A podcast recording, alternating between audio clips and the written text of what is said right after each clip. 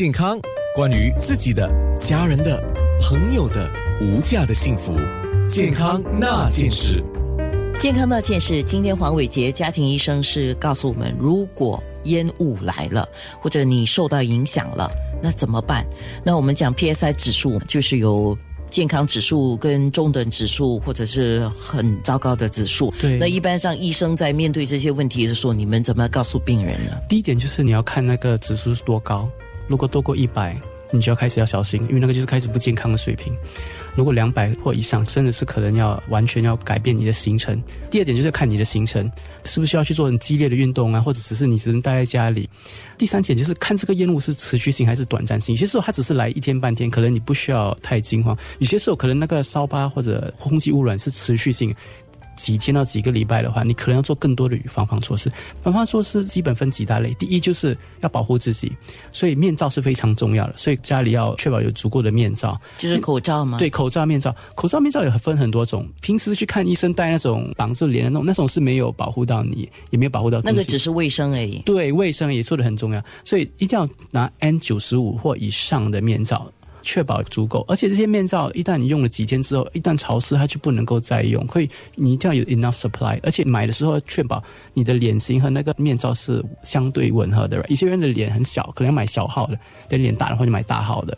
第二点就是空气净化器，你家里有空气净化器，确保它的 filter 过滤器还没有坏，还是可以用。或者你要买的话，你要确保它是对的模号。通常需要 HEPA filter，就是 HEPA，就是它真的能够净化到空气，而不只是弄它比较香而已。另外一点，每个机器都有不同的涵盖率，一些机器它能够涵盖很大两个房间的 surface area，就是面积；有些只是一个小房间。所以你买的时候也要买对的那个尺寸。如果你的睡房很大，可能要买一个功能比较好的、比较大面积的；如果房间很小，就买一个比较小。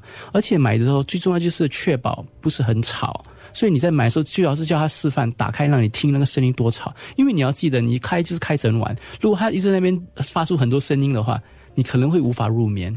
这是这是所有的两大最重要的防范的措施，就是空气净化还有戴口罩。然后其他的就是，如果你有慢性疾病，你要确保你有足够的药，特别是哮喘病患者。确保你足够的喷雾器，鼻窦炎足够的喷鼻腔的气，然后行程方面也可能要改变一下子，可能不要做太多户外的运动，尽量保持在家里，然后多喝水，多吃点新鲜蔬菜水果来保护那免疫力。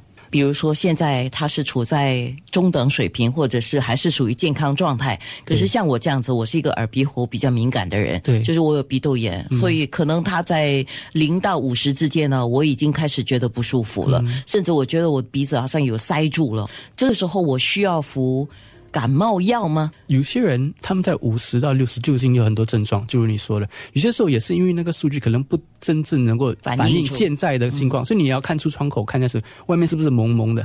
即使蒙蒙的话，其实他讲五十你你觉得不舒服，也要做防范预措施。